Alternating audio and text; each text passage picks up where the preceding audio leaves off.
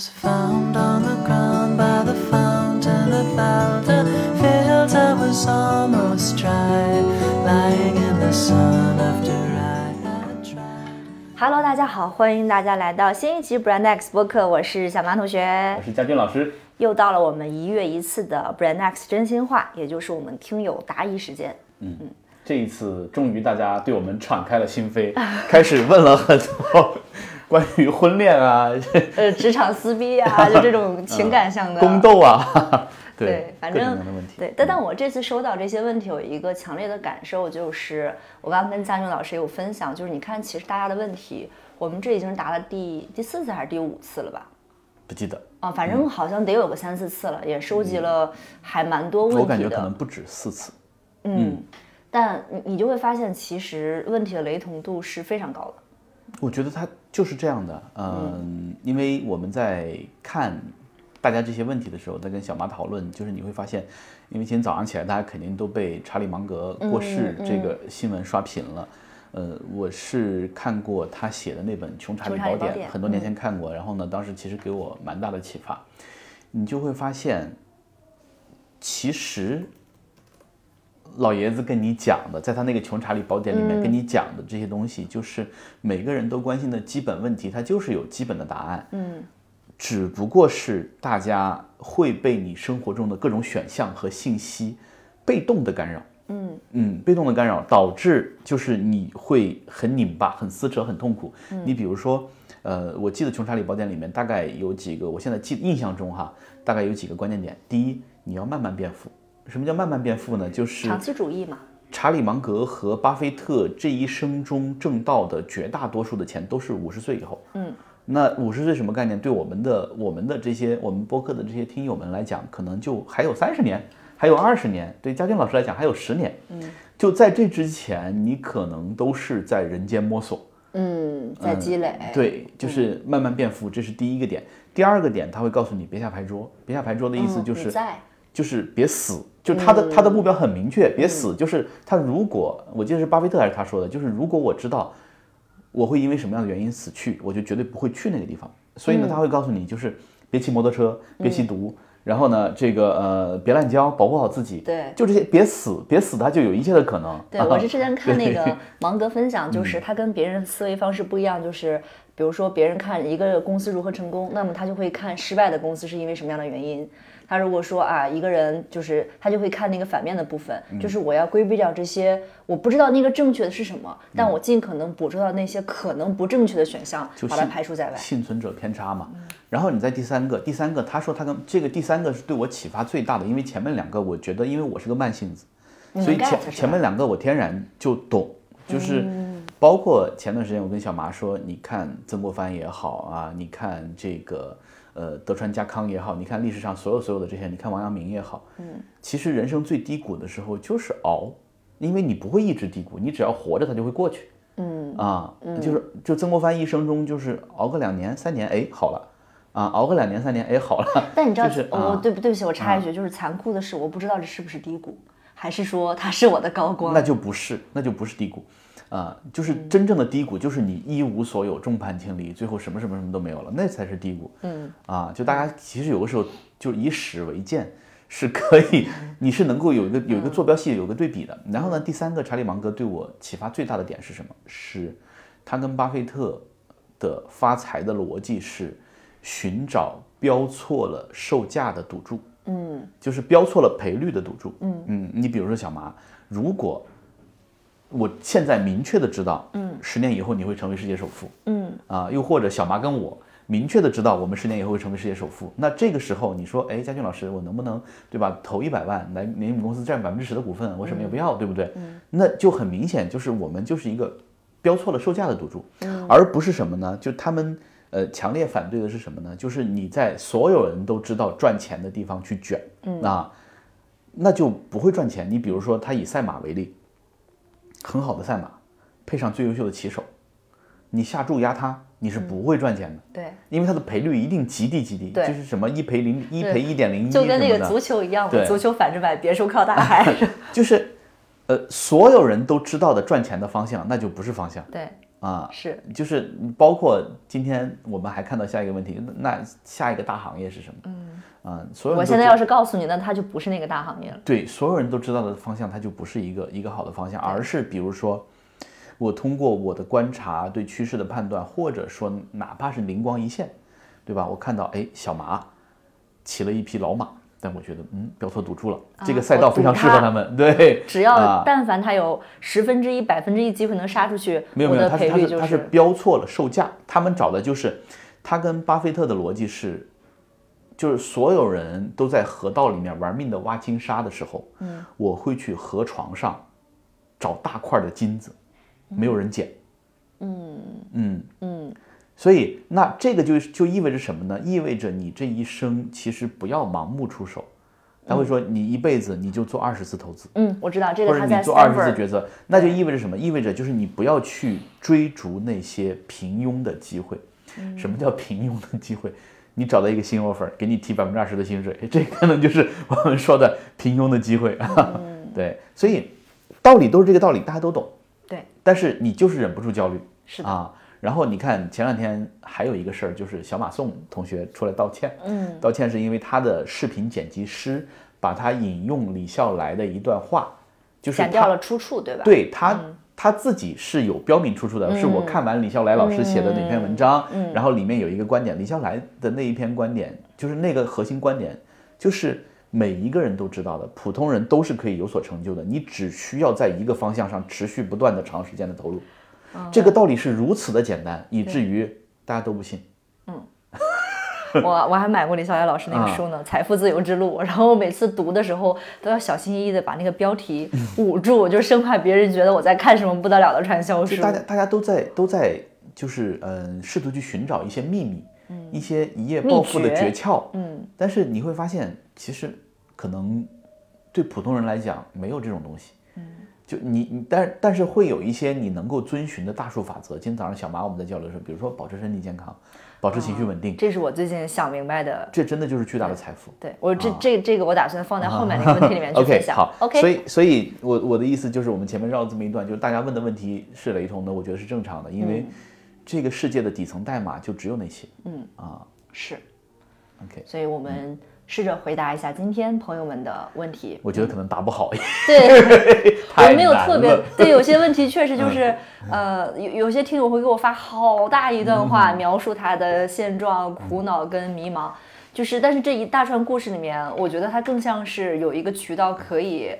就是无论是发泄自己的情绪也好，或者找对不管怎么样，欢迎大家来跟我们，对对对对感谢大家来提问，也欢迎大家来随时跟我们来交流这个事，情。所以我不一我我觉得我们不一定能给大家一个解法啊，你听完之后你就哦，我就这样去做，我就可以但我们可以给到一些方向吧，对不对啊？对对，OK，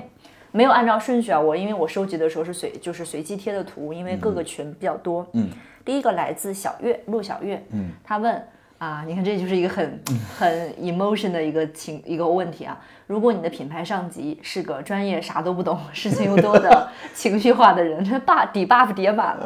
嗯，你职场该怎么自处呢？是升级越过他，还是直接开怼呢？呃，这个事儿我觉得，就这个问题其实已经很高阶了。就是所谓的高阶，就是作为初级的职场人也好，作为高级的职场人也好，你都会面临这个问题。对哪怕你爬到了最最最最最最顶层，你看我脑子里，你知道我在想什么，就嗯是最顶层最顶层，那你也会有这样的 boss，嗯。啊，你依然也很难按照自己的意愿行事。那这个时候，我们能我能够给到小月的这个建议是，嗯，从这个问题里面我看出了你的被动，嗯。你你是你是在怎么应对这个人，但是我觉得更重要的是你要问自己，嗯，你自己想要什么？嗯啊，你的目标是什么？你有了目标，有了现状，你就会有应对方案。嗯就是现状跟你目标之间的 gap 在哪儿，对吧？啊，如果你说，嗯，那我就是想心情愉悦，那你就怼，对吧？对如果那你说，哎，我现在不能失去这份工作，嗯，就是我是短期的，我我不能失去这份工作，那你就委曲求全，对，对吧？然后一直求全到可能对身体出问题，然后呢，这个有这种情况太常见了，对吧？嗯啊，受不了了，最后不得不离开，这也也是一种方式。所以我觉得要有自我，然后呢，嗯，这个其实我觉得从一本书里面能够找到答案，就是 Seven Habits，就是高效能人士的七项习惯你会发现它里面它告诉你，它会告诉你以终为始，对它会告诉你要有原则，就是你要有自己的底线原则。，principle，对 principle，所以嗯，但是有一些东西你发现是 talent 的，我天然就有我的 principle，就是我的 principle，我的底线非常低，但是这个底线不能碰。嗯啊，大多数时候我是非常的这个就是不在乎也无所谓的，但是你有的时候碰到底线之后，我就会就会有比较激烈或者比较绝对的反应，就是非此即彼。嗯啊，那这样的话你就不拧巴。我我刚听完你说那啊个高效能士的七个习惯，嗯。我就插一个题外话。我刚入职场读的时候，因为它其实一直都是很畅销的一本书。刚读的时候觉得，我说就这也能是，因为它其实这七个习惯都是非常非常非常朴素的一些道理，比如以终为始，嗯。就是这个我感觉从小谁都能挂在嘴边，然后我就觉得说这也能是畅销书。然后我大概在去年还是前年，我重新读了一遍，我就觉得哇，太牛逼了，字字珠玑，你知道吗发？现这个世界底层逻辑啊，就是这样的。然后，因为你你到了可以理解这些道理的一点点的年纪了。对，嗯，我我觉得第二个我给小月的，不能说是建议吧，因为我也经历过。我觉得大多数职场人可能都有过类似的经历，但是嗯，我觉得我当时犯了一个错误，就是就像辩论赛一样。就是当队友抛出一个论点的时候，最愚蠢的方式就是在这个观点上跟他缠斗，嗯，因为你会陷入被动，你会陷入到他给你编织的命题里面，嗯，比较高效的方式是我抛出一个更大的观点，然后脱离这个绞杀的战场。但我当时犯的错误就是，但当时确实太年轻了，就我陷进去了，我陷进去他编织的那个命题里面，所以我非常非常被动，且我又不是一个特别能够反击这样的一个人，所以在当时的那个环境当中我很痛苦。我觉得是，嗯，因为有的时候你的职务，家俊老师的幸运是在于我没怎么干过基层岗，嗯，说白了啊，然后呢，因为你做咨询的好处就是可以直接切到上游去，对，可以直接切老板啊，然后那再加上可能运气好啊，等等等等，但是。我觉得不是每一个人，比如说你像华为任正非开掉的那个人一样，进去之后先给他写战略，对吧？我要你是来干活的、啊，但是你一定要确保，我觉得自己在精神层面站得足够高，嗯，这样你才能够把自己拔出来，否则你就会陷入缠斗。那你比如说，至于具体怎么应对，外人是没有办法给你答案的，就是就是就是你比如说，你就想象你在一线战斗。你在一线战斗，然后老板们在后方的指挥室，你就是一个小小的单元。你在一线战斗的时候，你的那个就是办公室的 chemistry，你敌人的应对，这个现场的微妙的氛围，只有你自己知道。是的，所以我们其实很难给到你确切的建议，但是呢，我会告诉你：第一，想明白自己要什么，嗯啊；第二，这个确保自己能够在精神上站得足够高，对啊，站得足够高。别放任自己陷进去。对，第三个就是，那你最后就是无非就是应对策略的问题对啊。对。OK，OK，第二个啊，餐饮品牌来自子源黄子源啊，他说餐饮品牌不去卷促销要怎么做增长？你看这类问题我们收到非常多。嗯啊，它的背景呢是，你看现在抖音团购，包括美团点评、大众都开始推直播了，嗯，非常卷，而且营销非常非常的电商化，嗯，所以如果我不去卷促销，要怎么做增长？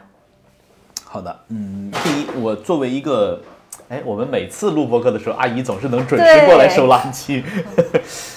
这俩都是吗？啊，都是都是对对，谢谢。为什么每次都是录播课的时候阿姨过来收垃圾？这期我我不打算讲，我打算保留这个真实感。好，嗯，然后嗯，我自己作为一个吃货吧，嗯，佳俊老师作为一个吃货，坦白讲，我买的所有的这些团购券儿，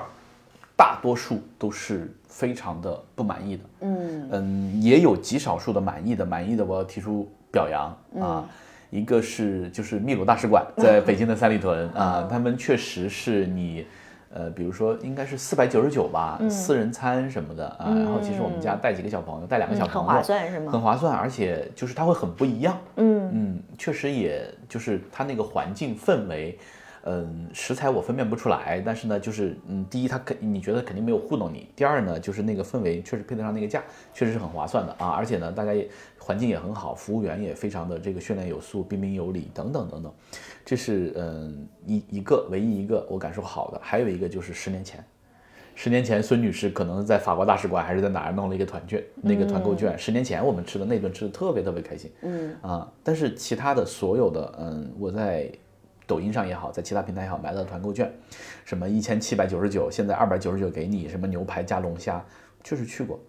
第一，他确实给了你牛排跟龙虾，但真的不好吃。对，第二，老板没什么心情服务你，嗯，就他就是觉得你是来薅羊毛的你就是来薅羊毛的、啊，所以呢，那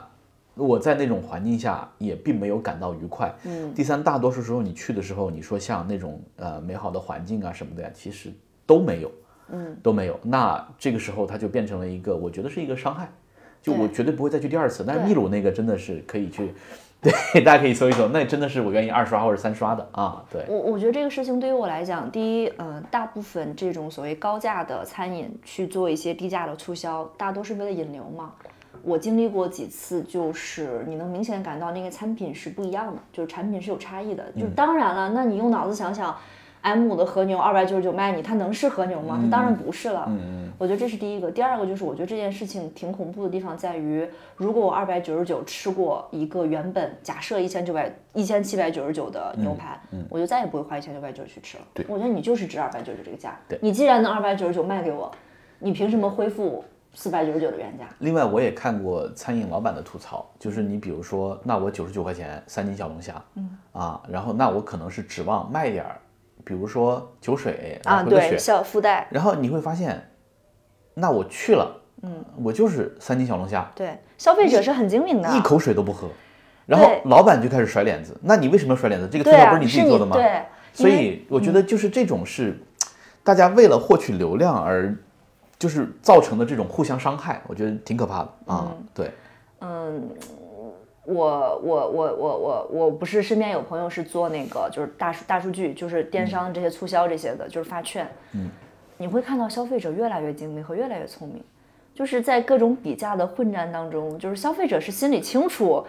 呃，你这个优惠到底是怎么回事？然后怎么去比较的？比如说，我们办公室今天点了那个库迪，最近他不是营销做的很猛嘛，我就买了那个券。然后我今天买完，我就跟家训老师说，我说我现在看瑞幸都觉得很贵，就是你一旦这个价格陷入到这个竞争，那消费者肯定就是，我就选最便宜的好了。嗯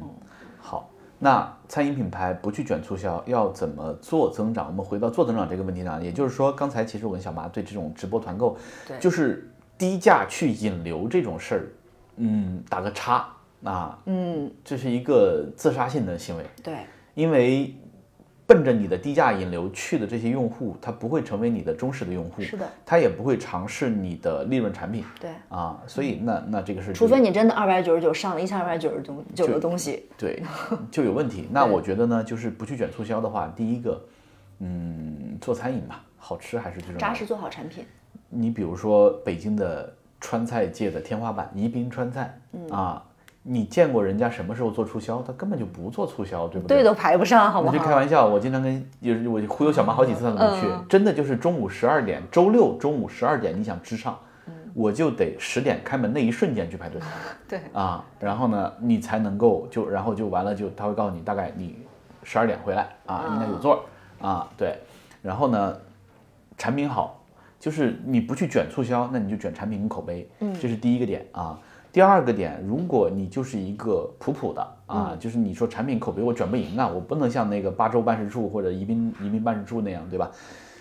你做内容也是可以引流的，嗯就是你做好你自己的内容，你的菜品的制作过程，你的这个呃小哥，我记得小马，我们今年五月份去兰州的时候，我们出差，对吧？嗯，烤串儿那小哥，带我们去当地的一个那个串店儿啊，那个小哥就是一网红，嗯，呃，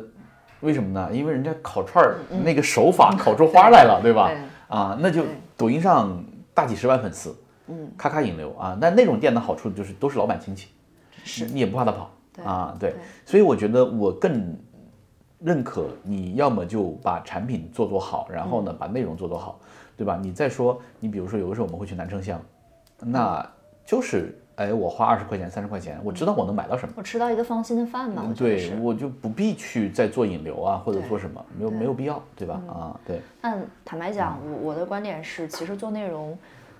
在我们看来，它是一个性价比比较高的选择。但其实对于很多行业，包括很多老板来讲，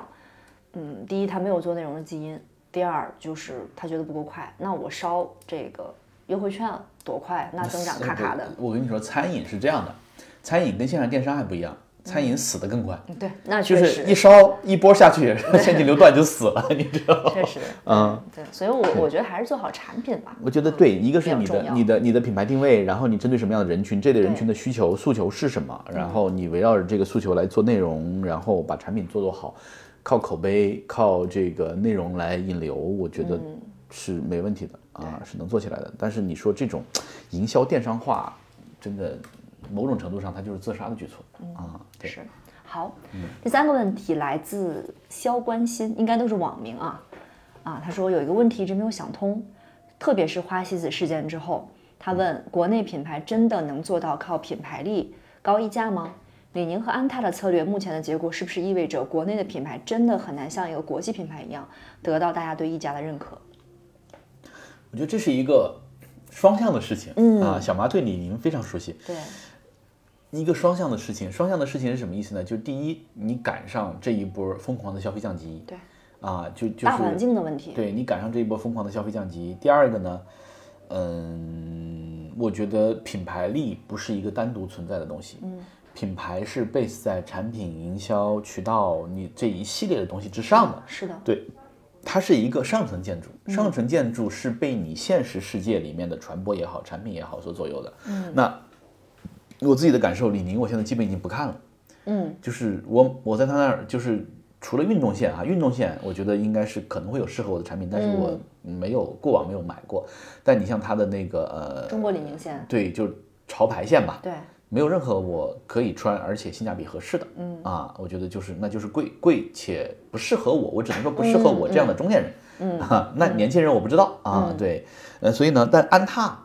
安踏其实你看去年或者今年上半年我们是吹过一波的，就是我自己现在穿的脚上穿的就是一双安踏，嗯，这是呃我去年一下一口气，我去年一共买了四双这样的鞋，就是骇浪。骇浪系列啊，然后呢，最开始在网上是七百九十九，是谷爱凌穿的那个吗？就是谷爱凌穿那个。后来，呃，六幺八的时候，今年六幺八我应该是买了三双，三百九十九一双，三双，三双三三百九十九，三不一三百九十九一啊双，好我就说我买了三双，然后呢，我就这样可以来回换着穿。嗯，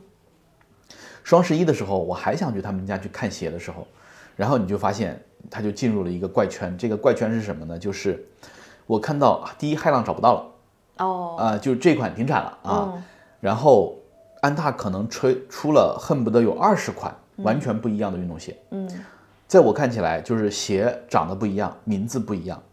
嗯，我不知道哪款适合我。嗯，因为我选骇浪有个原因，是因为谷爱凌穿着它晨跑来着。哦所以我觉得这种运动员对鞋是有要求的。嗯，所以他如果能穿，那我觉得 OK，那应该没什么问题。所以呢，嗯我自己试了一下，也感受非常好、啊。但是当我再去看的时候，你就明显能感觉到它是为了增长，推出了二十个你听都没听过的产品系列。明白，这些产品系列花里胡哨的，面目模糊，但你没有任何认知，嗯，所以我就没法买，我下不了单，嗯。啊，明白。对，我我对李宁还算了解，我觉得我先说说李宁这个品牌，然后再说说我对这件事情的看法。首先，呃，李宁已经是一个非常优秀的国货品牌了，而且它紧紧地抓住了国潮那一波，嗯，几乎就是在国潮复兴那一波，它应该是首当其冲的一个品牌，嗯，所以那一波它抓得非常好，每一步都卡得很精准，嗯，但在我一个服务过它且有过观察的一个外部视角来看，我觉得李宁现在的问题是，它其实是试图打造自己的品牌力，你看它品牌的定价。呃，包括呃，你像它那个跑步系列的飞电，其实是直接毛指 Nike 那个 Next Next 就是 Alpha Fly 系列，几乎就是 Nike 跑鞋里最高最高端的那个线了，两千多，就刚出来也就是特别争议。你想，嗯，Kiano 好像也没有到两千多吧没有一千一千三百九十对，然后索康尼可能也、他的那双飞鹏也没有到两千多，所以大家就很多争议。我我觉得他是试图把自己的品牌形象拔在一个可以跟国际品牌抗衡的一个阶段，但是实际上在我的观察里，它的产品力和产品矩阵没有准备好这个价格梯度，嗯，所以它中间就有一个巨大的一个认知的空白，就是 Nike 能卖两千多。那基普乔格、普雷方丹，他是穿了这双鞋创造了奇迹的，是进三的，就这个意义是不不不同的。但是你你当你定到那个价格的时候，你是需要有东西支撑的，但那个东西我觉得它没有准备好。包括你看它中国里那条线越卖越贵，嗯我理解它想打造一个属于中国本土的潮牌，而事实上很多国际的潮牌它确实也卖到这个价格。但这片土壤不支撑你把价格放在那个定位，且你这中间的产品力其实也没有跟得上。嗯，所以我觉得这个是李宁可能面临的。你看他现在还在走自己的一九九零，还是高端的潮牌线，但其实就我所知，他们每一年最大的盈利来源还是李宁，就是朴素的体育线。对，安踏也是这个问题啊，就是就是还是下沉产品。但是我我觉得他们的变化就是，我去过线下安踏的实体店，嗯，确实衣服好看了，哦啊不丑了啊，对，然后呢，这个宣传海报也好看了，嗯但这个时候你看缺的是什么？呃，我觉得对安踏来讲，就是或者对李宁来讲，你就缺站得住脚的大单品，嗯，这个大单品是能够给人形成一个认知锚的，也就是现在你靠这些散碎的产品、散碎的传播，嗯，我们我们回到品牌的第一性原理，品牌的第一性原理就是我之前跟小马我们自己做这么多年品牌，我们是讨论第一性原理，不管你是叫定位也好，嗯，叫超级符号也好，叫这个叫那个也好，嗯呃，你哪怕老板说你起个 slogan 也好，品牌的第一性原理就是找到你的 key message，然后持续不断的去重复它，嗯，一代人一代人的去重复它，你看 Nike。对吧？他他他的 Just Do It，他的体育精神，嗯，对吧？他的对体育致敬的精神，他是一代又一代传承的。然后你看，我今年八月二十九号的时候去 Nike 的总部，嗯去给他们做一个分享，然后刘翔楼、李娜楼等等等等。然后呢，呃，我们去那个楼的时候，然后你看苏炳添当时在奥运会上的那一身那双战靴原味儿的 就拿个玻璃棍儿封起来了。对，那那我觉得这是他对运动员、他对体育的这个致敬是在这儿摆着的。对，啊，对，但他们也会，有他们的焦虑。他们也会有他们的焦虑，他们的焦虑在于，哎，你会发现 Nike 很有意思，它的运动专线其实卖的并不好啊大家其实当休闲衣在穿。OK，啊，他们真正想切的可能是那些热爱运动的那些人啊，对。然后，但我觉得这是大品牌的无奈，嗯，就是你太大了，大家对你认知太高了，因为因为你的势能扩散了，对。你不再是一个小品牌，对，如果你只是一个小品牌的话，那可能就是业内人穿着你，对。吧？然后呢，你比如穿泰尼卡去越野，是。但是你是个大品牌了，大家就觉得、那我可以任何时候、任何场景穿。反倒是那些专业的搞运动的那些人，他不怎么穿了、啊。对，还有一个，我觉嗯得我对这件事情看法就是，品牌力它不是随着这个品牌诞生那一天，它就它就有了这个东西叫品牌力。我觉得它是慢慢跟着消费者、跟着市场一起长起来的。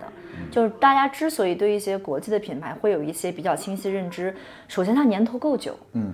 它的消费者也付了很多年，我觉得它是有一片肥沃的土壤供给这些品牌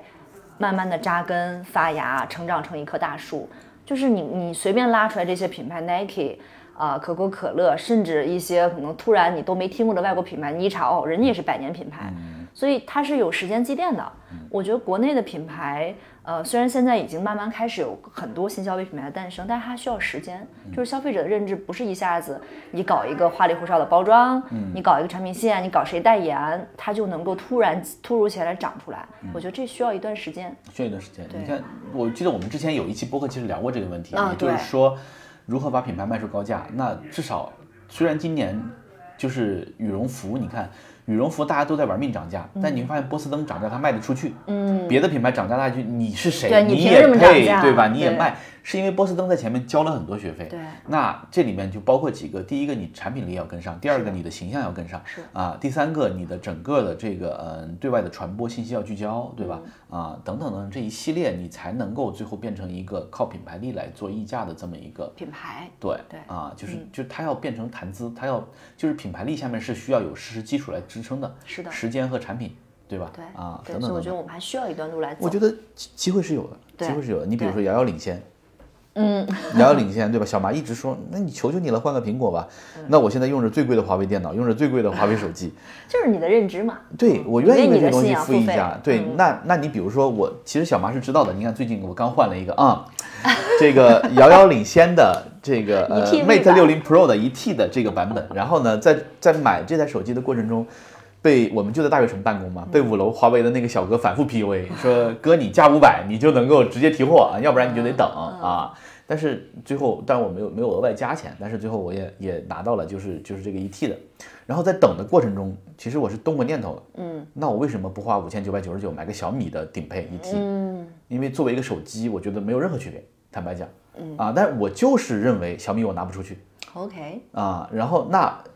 替代版本，一个替代方案就是，那我能不能拿个 vivo 的 X 一百，嗯，顶配的，刚刚也也只要五千多。五千多，但是问题是我手里还有个叉九零顶配，嗯。就是还很好啊，所以那那这这个我觉得你看它就能做出来，它就能做出来，嗯，OK，好。啊，下一个是我们的这个第一个情感问题啊，然后我们我错了，我真的我觉得 很难回答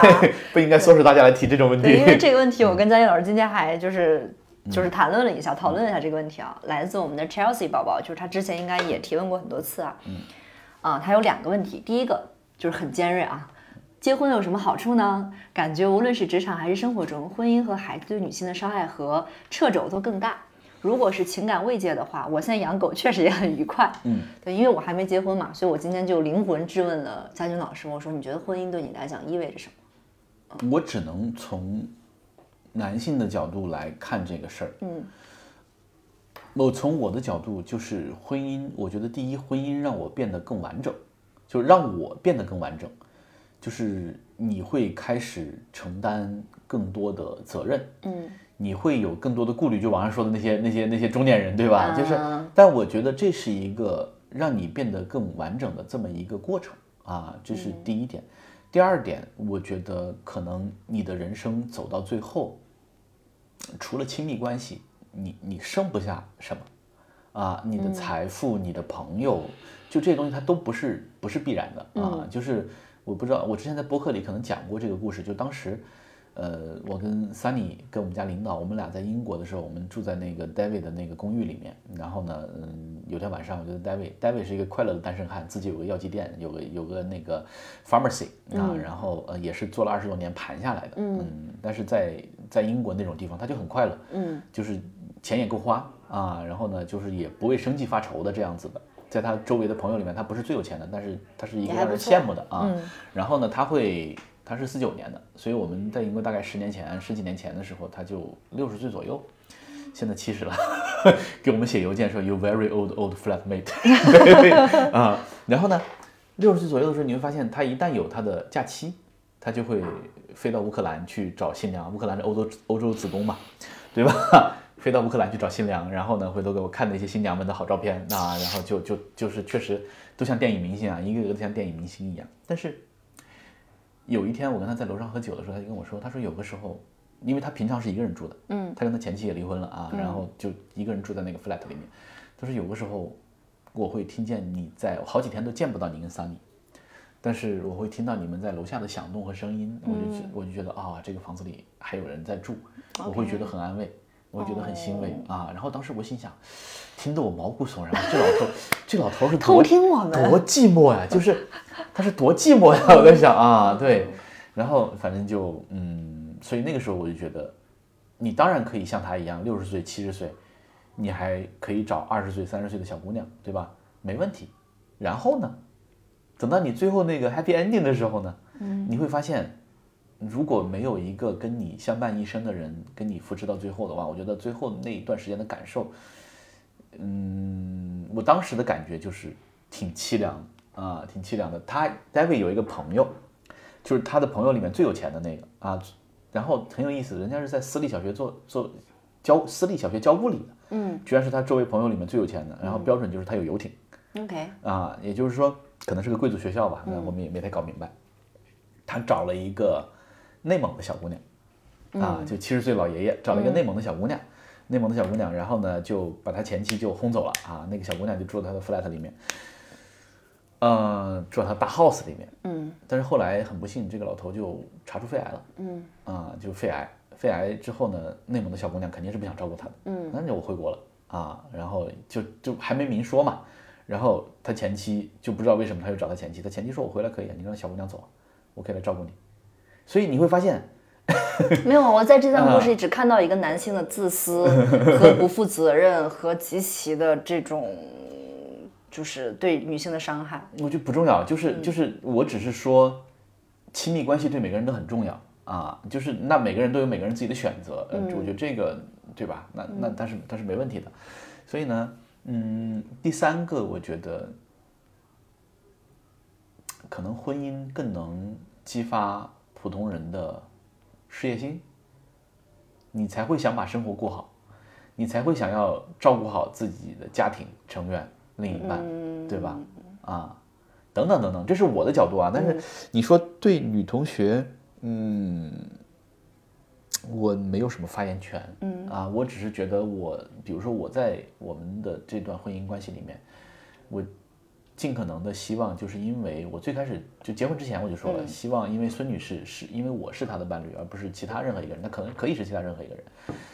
她能够觉得更有安全感，她能够觉得更放心啊。我反正努力的在这么去做，嗯，但我相信他能感受到我的努力。当然，我们现在现在也没有私人飞机，也买不起大，对吧？对，但但但他能感受到我的努力，我觉得这个是 OK 的啊。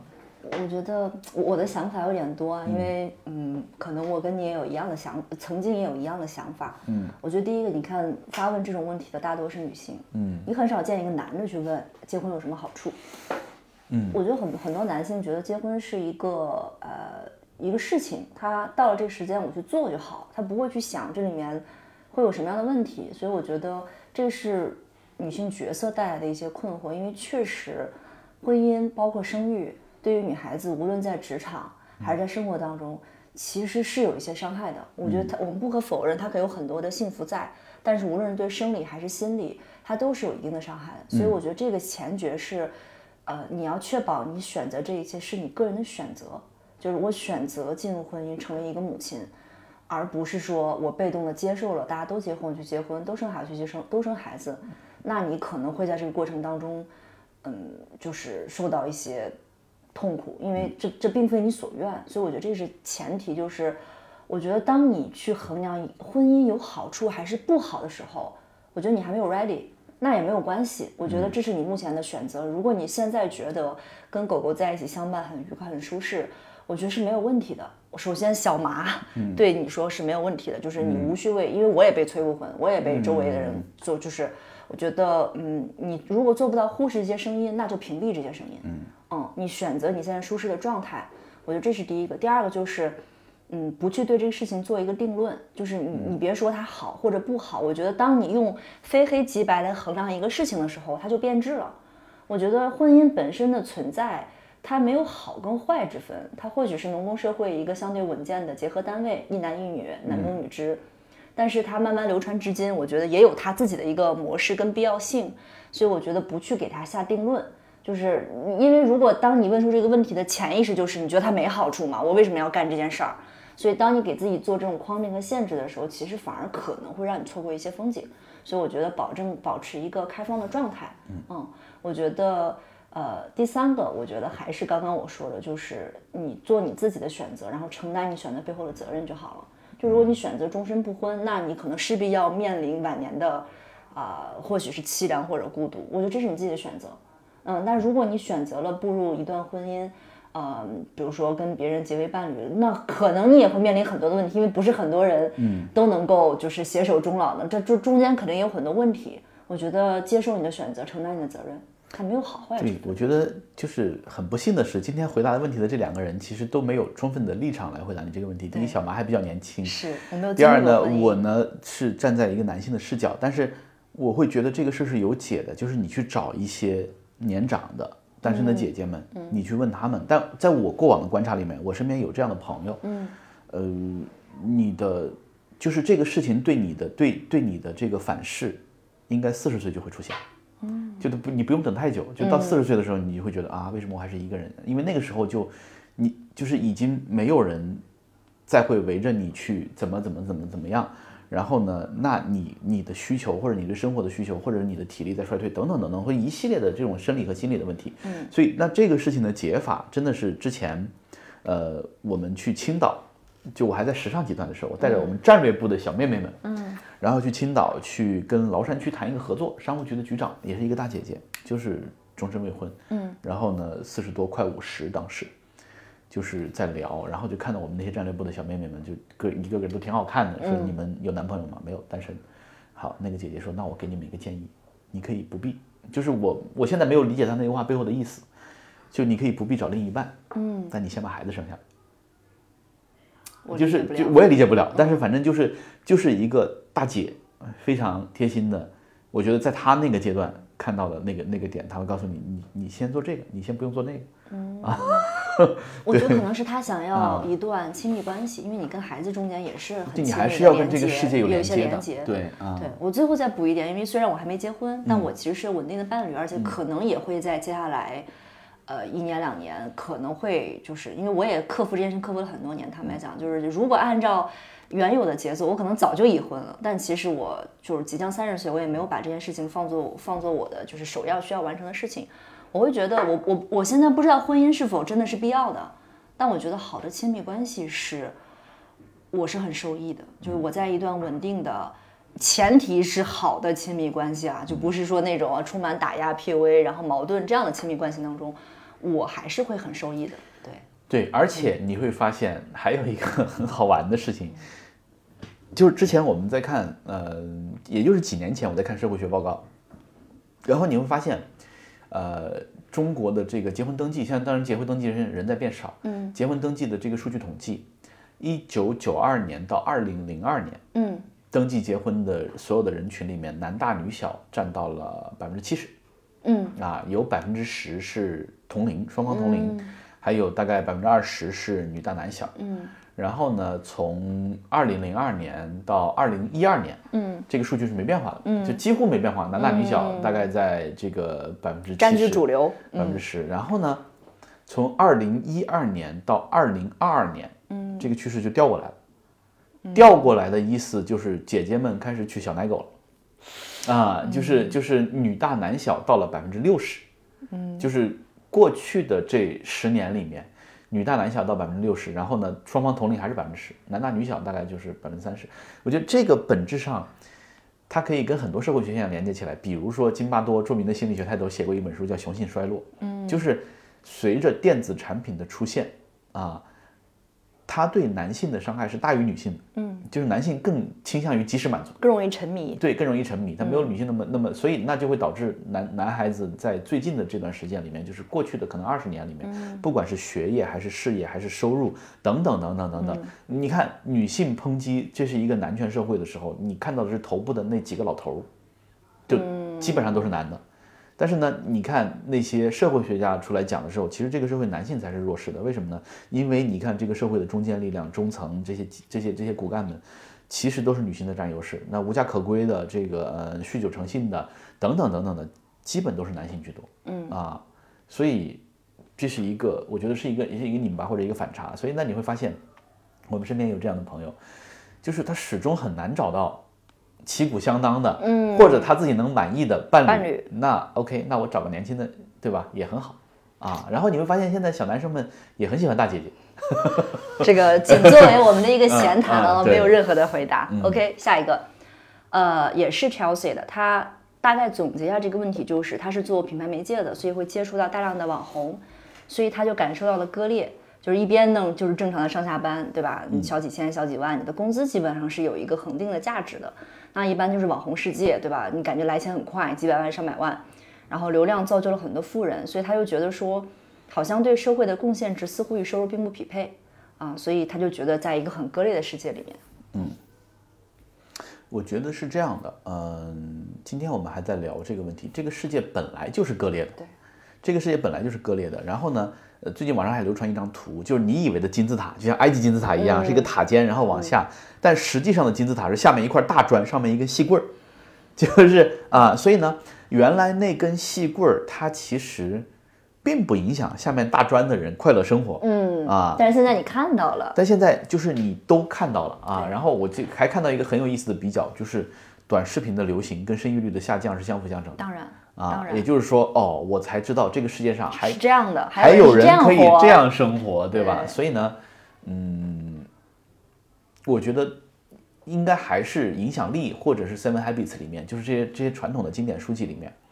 就是你的注意力是有圈儿的，它是你的关注圈儿和你确实能够影响到的圈。所以你会发现，我们身边，你看这几年大大经济大的形势不好，就是你会发现我们身边有悲观的人，有乐观的人。悲观的人是什么样的呢？悲观的人永远盯着那几个大的数据，什么进出口啊，什么 PMI 呀、什么房价呀、什么居民不贷不贷款啊，居民部门的这个负债比例啊，等等等等，M 二空转啊，一说这些，下面就一堆人拼命点赞，然后拼命评论，都有流量，那这些人都是穷人。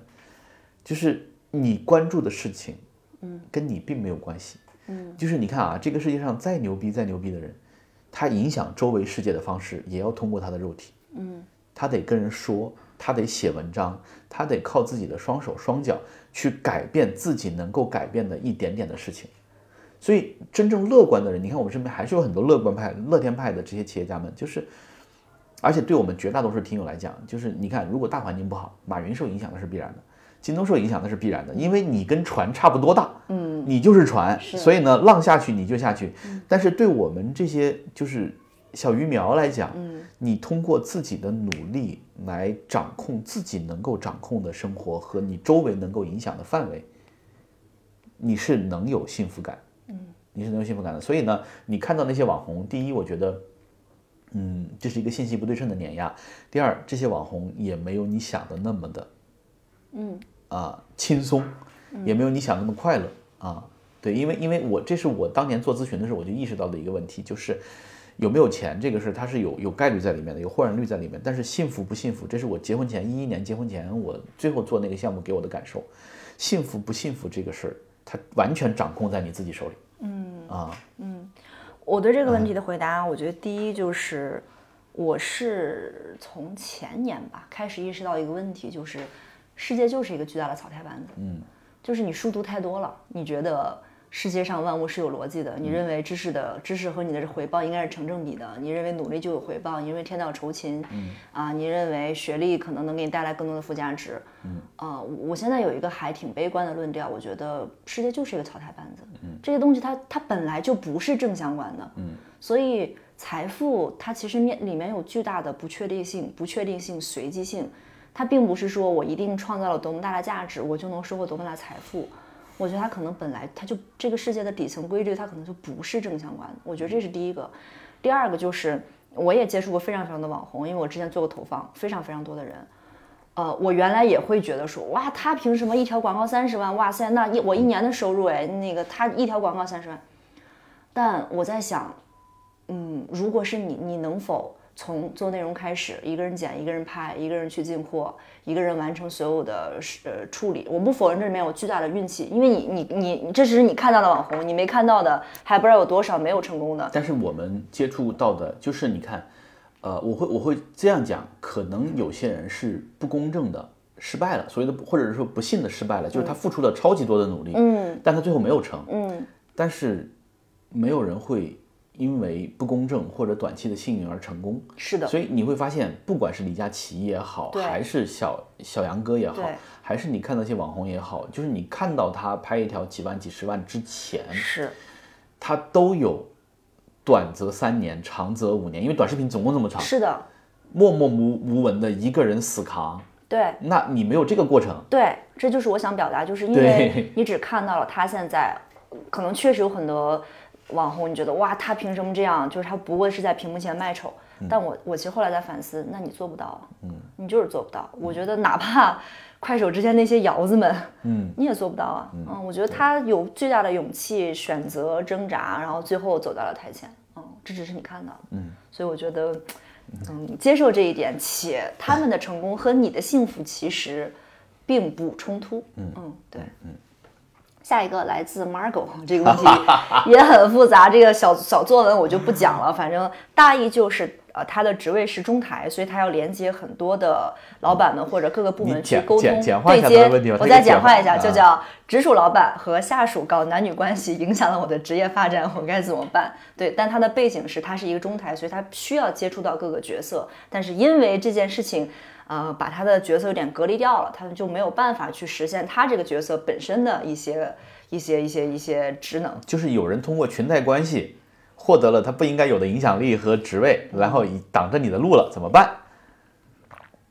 这个世界就是这样的一个巨大的草台班子，一个巨大的草台班子，没办法，你会发现各行各业都是这样。对。各的，但是嗯，首先这个事段位不高啊，段位高一点的，他应该就是大家会把这个事隔离掉。嗯，所谓的隔离掉，就是大佬们会倾向于 OK，那要么我就再给你弄个公司，要么我就给你出去找个职位。嗯，至少不要让你影响现有的这个运行体系。对，但是呢，那你像这样的话呢，那就是那他可能就是一个嗯，大家意识上头，然后呢，没有什么特别好的建议，还是一样的，本质上还是跟工作是一样的，就你想好自己要什么，对想好自己要什么，你能不能离开这份工作？嗯啊，不能你就忍。对，因为嗯他说他很喜欢这个行业，然后不能离职，就业环境不好。嗯，所以其实我看到这里的时候，我的反应就是，那你就只能接受这样的环境。但但坦白讲，我觉得很多人是没有做过极限测试的。所谓的极限测试，就是你一直被框定在一个所谓的安全范围里，你觉得自己不能不能离开，不能没有工作，不能裸辞，呃，不能离开社会时钟。嗯，就是每一个人都很努力的把自己保持在轨道里面。就是我记得有一期我们聊创业也是一样的，很多人创业他不是主动的，他是被一脚踹出去的、啊。你说任正非也好，这些也好，对吧？嗯，他是被动的。对，是命运给你的挑战和磨难。但是，其实有的时候你会发现，你放下这一切之后，你也能活得很好。对，没有你想的那么难。但我不没有你想鼓励大家离职啊，只是说这个可能性。对，就是就是，当你去你你设定好，就是最最痛苦的情况之后，所以你看，能接受？对，所以你看，我其实做过这个设定的，你发现，嗯，就是我会发现，不管你怎么挣吧，不管你怎么这个命途多舛，不管你怎么难怎么难，但是你离那种就是正儿八经的真正的，像王阳明同学经历的那种、嗯那种挑战、那种底线、那种苦难，没有差得远。嗯啊，我我拥有的这个东西太多了，我就每天早上想一想啊，哇塞。呃，有这个幸福美满的家庭，有爸爸有妈妈，对吧？然后有工作，然后呢，外面还有每天还有人来来来跟你需要你跟你来交流，太幸福了。嗯嗯，对这哪叫什么挑战？啥也不是。对，我觉得所以就回啊归吧，还是看你要什么。如果嗯你确定自己不能离职，公司你也很喜欢，那你就只能为着这份喜欢，因为你已经确认你喜欢这个行业，喜欢这个公司。嗯那我觉得，那就基于这个大的前提，你也不能说回怼，对吧？那你就去想怎么样应对，能够让你自己更舒适，留在这里。收集证据，匿名披露。开始写 PPT，对，写一百页的 PPT。啊，这可以的啊，对。OK，下一个问题来自 Happy 啊、也是餐饮企业现在出入抖音，想要通过抖音扩充获客渠道，有哪些可以适应当下抖音环境的建议？第一，我其实是不建议你参与到任何去买流量或者去陷入内卷的行为的。但是呢，当然你可以尝试本地生活，嗯，你也可以尝试去投放广告，对吧？去去发券，然后核销，嗯。那我告诉你，算法会有个机制，它会不断的测试你在这个过程中能够付出多少成本。容忍的底线，你的容忍的底线。所以如果最后你看啊，就是搞流量这个事儿叫做既分高下，也决生死，不既决高下也分生死。嗯，什么意思呢？就他会测这个底线，比如说你容忍的底线是我的获客成本是百分之二十五，嗯。然后你会发现你这个赛道里面同领域的，因为算法是很聪明的，嗯。他会他会把你跟同类型的餐饮店比，嗯，你会发现你某个同行他可能不百分之知道为什么十你就火。人家能忍受百分之四十的获客成本，啊，那就是分生死了对，啊，那就是分生死了。所以我们还是觉得适合抖音，就是你做内容，用内容来引流，用内容、用菜品、用这些东西来引流，会比你直接靠投流获取流量来博转化，通过低价来博转化要好得多。嗯嗯，但前提还有一点就是你的店能站得住。对你产品足够好，嗯嗯，反正挺卷的，确实很卷，对，不建议任何卷。你我司的这个三观，不卷视人为人，拒绝内卷，做减法啊。对，好，下一个来自于佳宇，也是这个。我发现这一期公司里面的这个上下级的问题极多啊。领导把你当4 A 公司、活动公司、新媒体公司使，如何让他知道专业的事儿要交给专业的人来做？你怎么看这个问题？你不能，就是他是这样的，你不能改变，你要做一个假设，你不能改变任何人，对，你不能改变任何人。所以呢，那你要做的就是你想明白自己，就是你看，如果具体到我身上，我的解法是，我会告诉他啊，我会直接告诉他，你理不解，你不理解是你的事儿。然后呢，我会在这个事情上做到我觉得我应该做到的事。嗯，然后剩下的你要是不满意或者你有问题，但是你会发现大多数的领导他也不是说啊你做不到我想要的我把你换掉，也没有好用的人也很少啊。最后就是大家捏着鼻子互相苟且，但是前提是你一定要心情愉悦，你知道自己想要什么，你知道你自己能做什么，并且你问心无愧，不带内疚，我觉得就够了。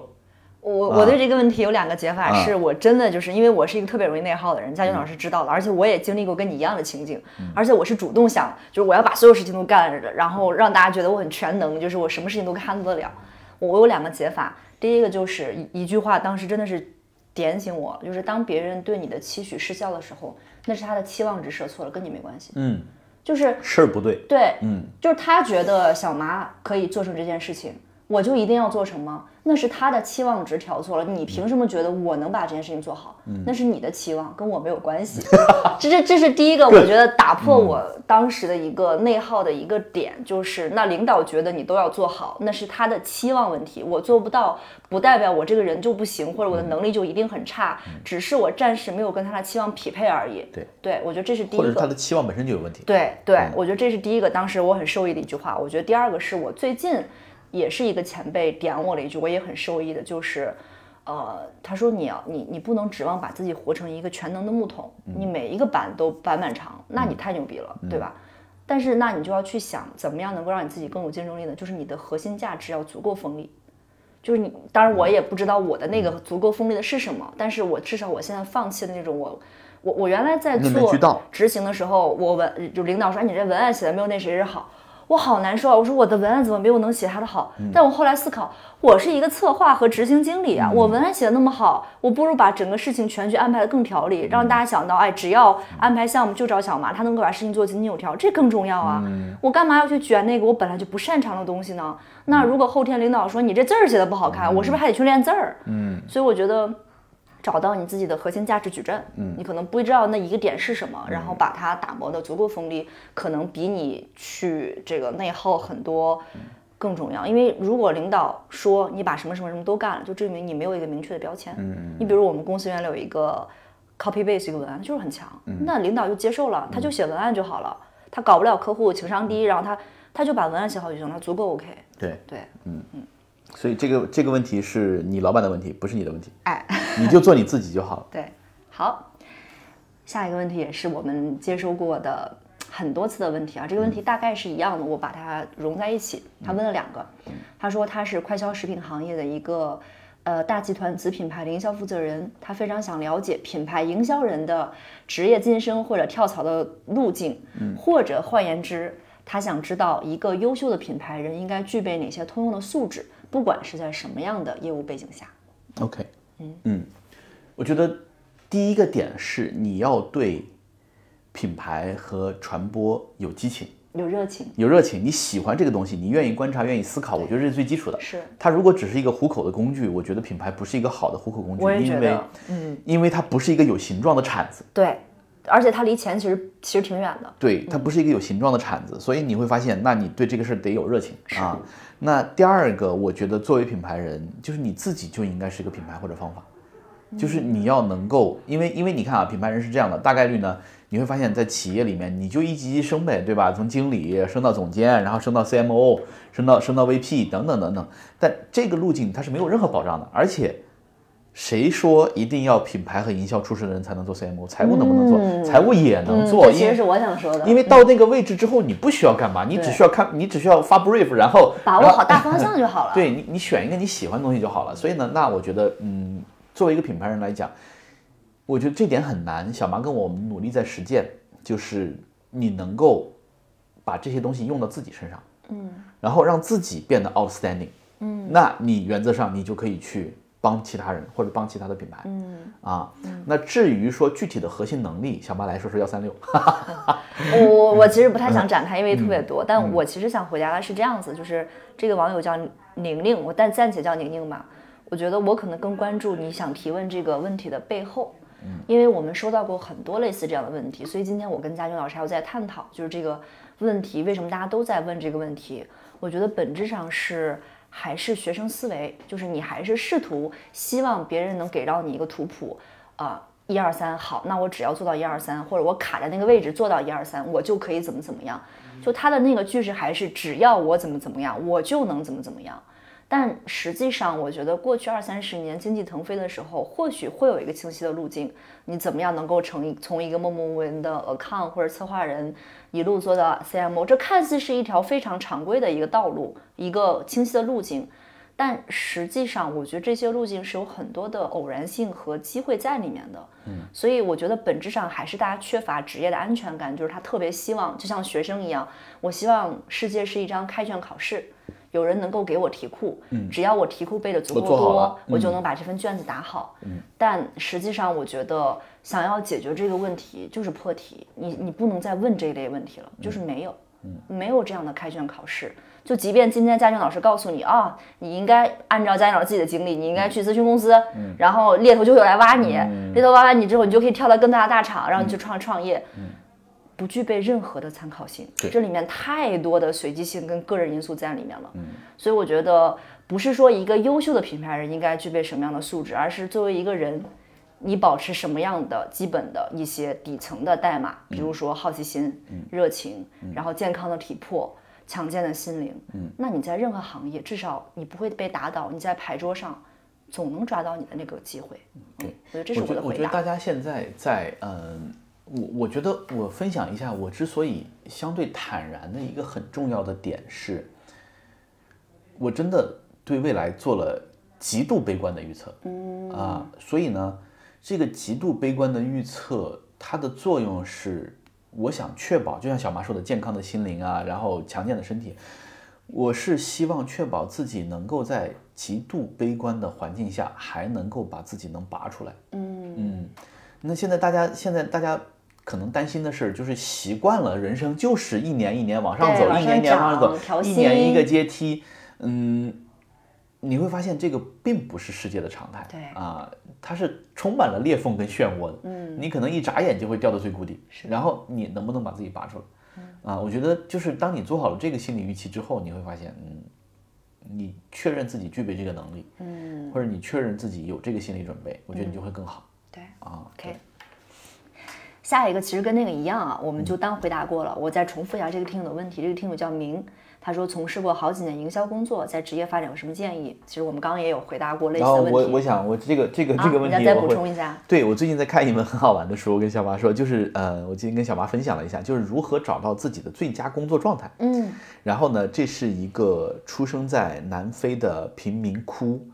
呃，身边全是艾滋病人、毒品和这个滥交和凶杀暴力的这么一个环境下的这么一个小朋友。然后他最后考上了哈佛大学的医学院，然后研究的是脑科学。嗯嗯，然后他就开始来研究怎么样能够把你的工作状态切换到最优，但是这是一个妥妥的幸运的学霸的这个卡牌，所以他面临的挑战是，他太过于习惯每天专注工作于二工作二十个小时，啊，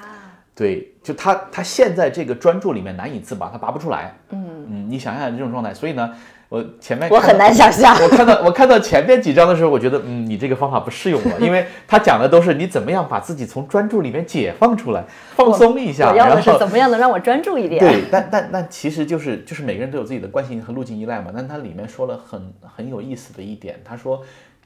四个字：浅尝辄止，辄止。浅这这这湖南人浅尝辄止。对湖南人太不友好了，嗯 浅尝辄止。然后浅尝辄止，他觉得就是大家对这个词，就是你不够专注，你注意力涣散，你浅尝辄止他觉得这是就是大家都会以为是个负面词，因为你历来受到的教育就是告诉你你要专注，对你要克制，扎实稳嗯但重。但作为一个在克制这条路上走到极致的人，他会发现，专注和克制并不能保证你必然通向成功的道路。嗯所以你会发现，这些贩卖专注、贩卖克制的人，他赌的就是你做不到，你知道吗？啊 OK 然后他提到的是什么呢？他提到的是浅尝辄止是是一个非常好的人生模式，就是你可以不必深入的去做一件事儿。你你小妈说我想卖咖啡，你卖三个月咖啡我不喜欢。然后你说我想做 marketing，做三个月 marketing 我不喜欢。我想做 HR，那我做三个月 HR，我发现我不喜欢，没问题啊。就是所有所有这些浅尝辄止的经历，哎，刚才说对了。OK。这个肌肉记忆哈，就是会在你的人生中某一个时刻绽放出光彩。尤其是做营销，营销你们刚才说它不是一个非常好的谋生工具，是因为这个铲子的形象太抽象了。嗯，它不具体。就是它不像算法，不像这些工程师产啊，不像这些东西。嗯，但是呢，越是这种模糊边界的东西，它可能对你的人生阅历和你对浅尝辄止的这个次数，嗯，呃，要求会越高。所以真的，你不用盯着说我只有这一条路可以走，对多换工作，多遇见不同的人，对吧？我觉得对你的人生、对你的职业都会有帮助。嗯啊。OK，好，啊，那么下一个最后两个问题其实也有点像，我就分开来说。嗯，第一个叫大环境不好，那在大环境如此和诸多不确定因素当中，品牌和个人应该做哪些事儿，才能支撑我们在这几年中稳中求进？嗯，那那我先来啊，因为我那个就是其实刚刚也有提了，我觉得，嗯，我觉得不只是品牌人吧，因为我最近也在思考这个问题，就是如果比如你看，其实我。将近三十岁，其实算是我人生职业生涯当中非常年富力壮的一段，就是一段路。但假设你是朝气蓬勃，我才是年富力壮。就是，但是假设啊，我们最坏，比如十年、二十年，我就是没有很好的机会，或者我就是没有像如我自己所料一样啊，就怎么样能够就是一路升职加薪，然后获取到超额的回报。如果不行的话，我那天还跟家长分享，我说，哎，我想明白了，就是我如果要度过这样一段时期，我觉得最重要的部分，我第一个是强壮的体魄，这是我今年不断的又去搞康复治疗，就是强健的体魄，就是你有精气神儿。第二个叫健康的心理，强壮的心理，就是因为我现在也在做心理咨询嘛，我发现情绪性的东西，包括心也是一块肌肉，嗯，它也是可以被锻炼的，嗯，所以我觉得让心这块肌肉更加的强大，然后配合你的大脑，其实也可以让你有更好的精力去迎接任何的事情。我觉得这是一个底色。嗯，第二个，我对我自己就是学好一门外语，就是这意味着你可以去了解。呃，我这里限定其实就是英语，就是因为虽然我是英语专业，但其实你看现在也有一点障碍，因为太多年不用了。我觉得这个保证的就是你摄入信息的来源足够丰富，就是你不能只看到你所在这块地，就是中文简中世界的一些信息，你有能力去摄入，因为世界上大部分很好的东西它都有。呃，坦白讲，大多都是英文版本嘛，你可以摄入到更多好的内容跟信息，也能保持很多的机会。比如你将来真的行走世界江湖，我觉得英文还是一个很重要的傍身技能。嗯，我觉得这个是第二个。我觉得第三个，我对我自己的底层要求就是保持开放的心态和好奇心。就像嘉俊老师说的，就是试试看嘛。那不行，不行就不行呗。那我我又我至少应该还饿不死。如果真到饿死那一步，就再说嘛。对，我我倒是觉得就是嗯，就我我觉得我跟小麻，你看，就大家自我评判体系不一样。小麻觉得英自己英文不太好，但他英文显然是比我好的。我觉得自己英文老好了 对吧？我可以就是可以在我们家小朋友，我记得我们前段时间去普吉岛，我们家小朋友会特别崇拜的在车后座听着我跟司机聊天，那个司机是二级英语，我可能是雅思六点五的英语 啊，但是嗯。你知道我在回国做咨询的时候，有刚回国做咨询的时候，有一段时间我是明确感觉到语言对我的帮助的。嗯，它不是说我能够读更多的书或者摄入更多的信息，因为现在思考的逻辑问题，对，就是会就是维特根斯坦的那套逻辑，语言的边界就是思维的边界。语言的背后是你的思维模式。是的，所以我记得我刚回国那段时间，因为刚脱离英语环境没多久，所以你会发现你脑子里会有两种声音在转。嗯，就是英语的思维和表达背后是英语的，就是就是西方的这个思维模式。对，然后呢，中文是中国的思考模式。你会发现这种两种截然不同的模式同时存在在你大脑里面的时候，你习惯了用，就是你能够自由切换的时候，它能给你带来灵感。很多新的事情。哦，对，这是这是我对语言的一个认知。那你如果把它当工具的话，我觉得工具不值钱。嗯，那就是讯飞，讯飞对吧？嗯咔咔的，对。啊但是呢，我觉得你如果能够掌握这种就是不同的这个思维模式，它背后，因为语言背后就是生活习惯，生活习惯背后就是你的底层思维模式。对对，我觉得这是这个。然后呢，大环境不好，嗯，我觉得大环境不好的情况下，你可以把自己变好。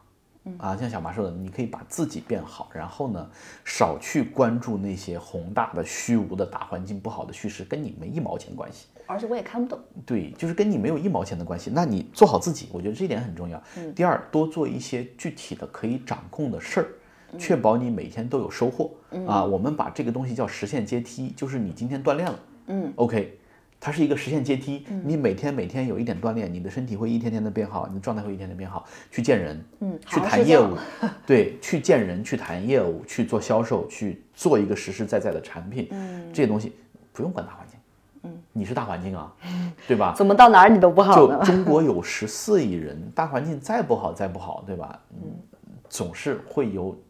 留给你的老天给你留的那扇窗，一定是有的。对啊，好啊，最后一个问题，我们说在这里，我觉得还挺好的啊。这个问题他说我有三个字的答案。好，我先念完问题啊，叫经济下行的时代，目前哪个行业还有入行大发展的机会？嗯，你的三个字是什么？身心灵，别了吧，身心灵现在都快卷死了，快别了。嗯，我觉得如果我都知道这个大发展是什么，那它就不是大发展了。对，你会发现，其实所谓的风口来了，猪猪都都能飞它有一个大前提，就是这些猪大概率是在风没来的时候就已经吭哧吭哧在那刨了很久了。对，啊，而不是说风口来了之后你才匆忙入局。我觉得这个事儿，大概率你也捞不着什么好汤喝啊。是。嗯，而且我我现在对待这个问题，因为我原来也会想说，比如说我跳槽的时候会问前辈，我说你觉得哪个行业值得我去入职？所以其实这个问题的背后是还是一样，就是我希望你能给我指一条康庄大道，就只要我踏上这个康庄大道，我就能一路披荆斩棘，获得超额回报。我觉得这是这个问题的底层。但我现在会想到另外一层，就是你到底要什么？我觉得可能哪怕在一个即将覆灭的行业里，依然有它的头部玩家。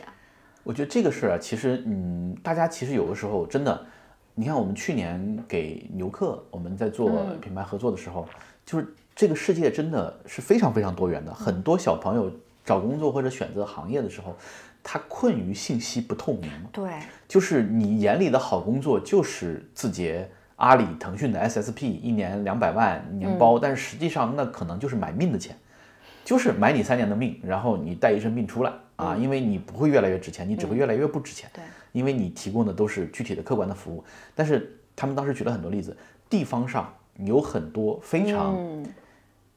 有既有前景又稳定，然后又不卷的这种优质的企业，它吸纳不到，反倒是吸纳不到好多这个优秀学生的注意。嗯，就这种是有蛮多的，包括我们今年上半年服务的那个神仙企业，你看他也不卷，对快乐，对，干嘛呢？打羽毛球，干嘛呢？出差，对吧？然后过去三年的业绩人家还是增长的，所以 keep your eyes open，就是不要只盯着，就是特别可悲的是，就是你永远只看着头部那几个人，太可怕了。头部那几个人，你有你很难实现这个路径的。嗯，对，对，我就八个字吧。我我我服务完上半年，我们那客户我自己写了一个极客，当时我的感受特别特别的，就是特别多感受啊，那个客户身上。反正我的结尾大概写了一个广阔天地大有可为。真的，嗯。中国太大，对。啊，中国太大，嗯，好吧，包括，哎，我还还可以再说一个，嗯，其实包括上半年，其实我去，呃，巨量引擎字节请我回去做了一个分享，当时来的是 MCN 和很多五百万粉丝以上的这个达人，嗯，然后大家的普遍的点是，今年收入下降了，嗯就是客户的预算也下降了，嗯，然后呢，他们挣钱也难了，但品牌方的反馈是另一面，品牌方的反馈是，但凡这个达人有点粉丝，要钱真是穷凶极恶，啊，就是就是就是立场的不同嘛。嗯。但是我当时跟他们讲的是，因为小麻跟我们大量的去接触企业，你会发现，你只要稍微下沉一点儿，你不要只看着北上广深这几个头部，蒙牛、伊利、王老吉，对吧？不要只看着这些，下面大量的中国驰名商标，一年三四十个亿的这种企业。大把有，没有任何的专业机构和团队在服务他们，这就是机会，这就是空缺。嗯，那你为什么不回家呢？类似于这种是吧？啊，好啊，好吧，那我们就说到这里，感谢大家收听这一期节目。哇，这一期破时长了，就是大家问题我们可能啊回答的 也、也也可能比较多，然后对，感谢大家的提问，然后也希望大家可以多多在群里面跟我们交流。如果你喜欢我们内容的话，欢迎加入我们的听友群，我会把入群方式放在 show notes 里面。拜拜，希望这一期可以治愈你。好，拜拜。